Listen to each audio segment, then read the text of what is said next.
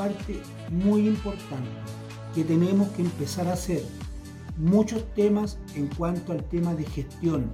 Gestión para poder realizar estrategias, ya sea comerciales, ya sea estrategias de ejecución, ya sea estrategias de marketing, ya sea alguna estrategia comunitaria, cualquier tipo de estrategia.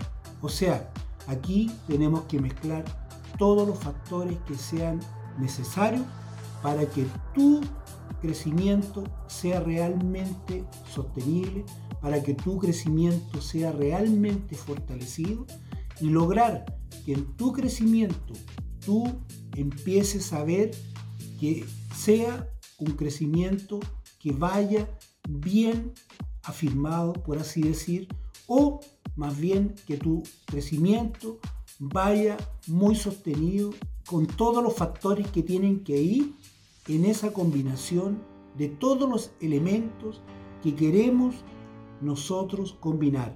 Porque si nosotros somos capaces de empezar a gestionar desde ya, vamos a lograr que nuestro crecimiento no solamente va a ser el crecimiento, sino que va a ser el crecimiento sostenido. Entonces cuando nosotros tenemos un crecimiento sostenido, ¿qué va a pasar?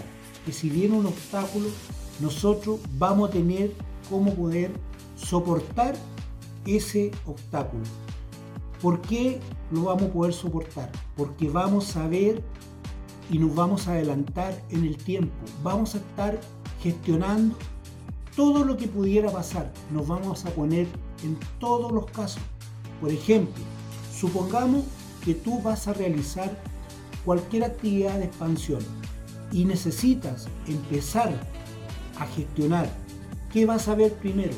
Vas a ver todo lo que tú te vas a encontrar en otra parte y vas a empezar a revisar antes de gestionar, porque si tú llegas y gestionas, te vas a encontrar con una serie de obstáculos y ahí es cuando vienen los grandes problemas.